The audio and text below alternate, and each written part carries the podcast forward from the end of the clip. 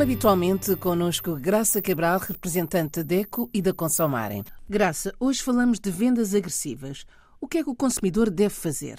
Primeiro que nada, deve ter informação, não é? Como sempre eh, aqui dizemos, o direito à informação é o primeiro e é aquele que acaba por prevenir alguns conflitos. E no caso das vendas agressivas é exatamente esta a solução, porque quantas vezes nos propõem a compra de bens e até de serviços caríssimos que nós nem precisamos, nem sabemos que existem e que nos são vendidos de uma forma pouco clara, para não dizer completamente enganadora, uh, e até de uma forma agressiva, não agressiva uh, em termos físicos, mas agressiva quase que nos empurrando a comprar, dando características que não são verdadeiras aos produtos ou até aos serviços. Digamos que é impingir, se me perdoem uma palavra, o português, mas é impingir produtos que são anunciados como baratos e com uma utilidade extraordinária, que na verdade não são nada disto. Uh, são então as chamadas vendas agressivas ou práticas comerciais desleais,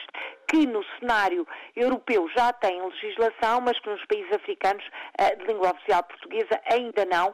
Cabo Verde já tem um caminho muito bem percorrido e acreditamos que em breve vai ter uma, uma legislação apenas para estas chamadas práticas comerciais desleais, por enquanto são, eh, enfim, julgadas e avaliadas num caráter mais global, mas o consumidor o que pode e deve fazer é dizer que não. Claramente, prontamente e com muita, enfim, com muita vontade de dizer que não e nunca assinar nada sem ler, sem compreender o conteúdo. Porque a venda mesmo que seja só de um bem, não é? Dá-nos um produto, nós damos o dinheiro e fica o produto comprado. Este ato de compra tem também um contrato, tem uma conta, tem uma fatura. Isto é um contrato. E nós precisamos de saber quanto é que pagamos, daí a vantagem, de, ou a vantagem é o benefício, a grande utilidade de trazer o talão de compra connosco, a fatura connosco e a descrição do produto. Afinal, o que é que nós compramos? Sabemos o que é, serve para quê? Venderam-nos, por exemplo, um colchão milagroso que cura as doenças todas? Venderam-nos um telemóvel caríssimo que tem ligação rapidíssima à internet para um, um local onde nem sequer há acesso à internet móvel? É isto que nos estão a vender. O consumidor tem de perguntar tudo e mais alguma coisa sobre o produto que lhe estão a, a empurrar a impingir, volto a referir este termo que me parece uh, o mais claro. O consumidor tem de ter sempre bem clara uh, a informação sobre o que está a comprar e sobre os seus direitos no caso de querer devolver o produto.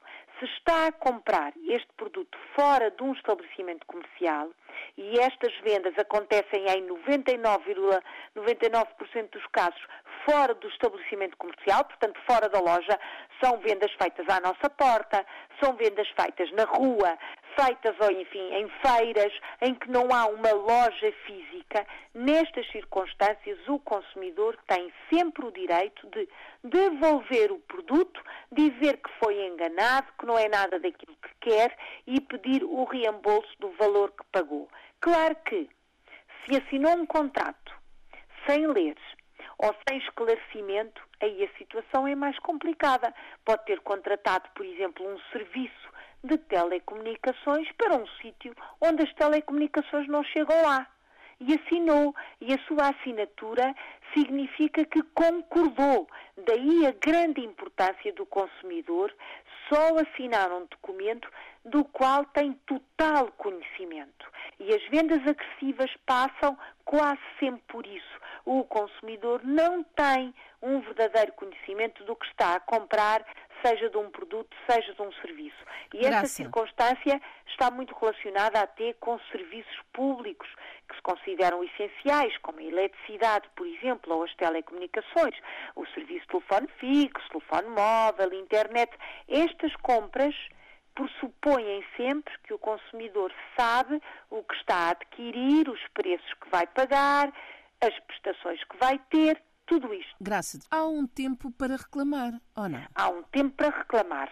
Há os 14 dias, o período de 14 dias seguidos, que estão compreendidos na lei geral, atenção, não é para a lei específica das vendas agressivas ou das práticas comerciais desleais, porque ainda não existem em muitos países, mas há efetivamente a lei geral que permita ao consumidor utilizar este prazo de livre resolução de 14 dias seguidos para entregar o produto ou terminar aquele contrato deixando a sua vontade por escrito e o consumidor que tem mais dificuldade em redigir a sua reclamação, a sua carta, pode sempre pedir ajuda a uma associação de consumidores, enfim, a alguém que tenha mais informação, um apoio especializado junto de alguma autoridade para efetivamente cancelar este negócio que é um engano na maior parte das vezes.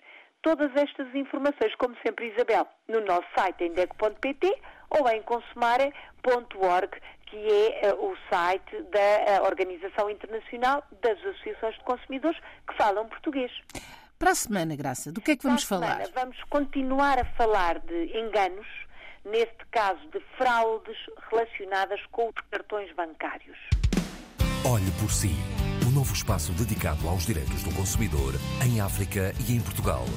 Coloque as suas dúvidas enviando o e-mail para o correio eletrónico olheporsi.rtp.pt e ouça as respostas na RDP África à segunda-feira, depois da uma da tarde. Olhe por si. Uma parceria RDP África, Associação DECO, com Isabel Flora e Graça Cabral.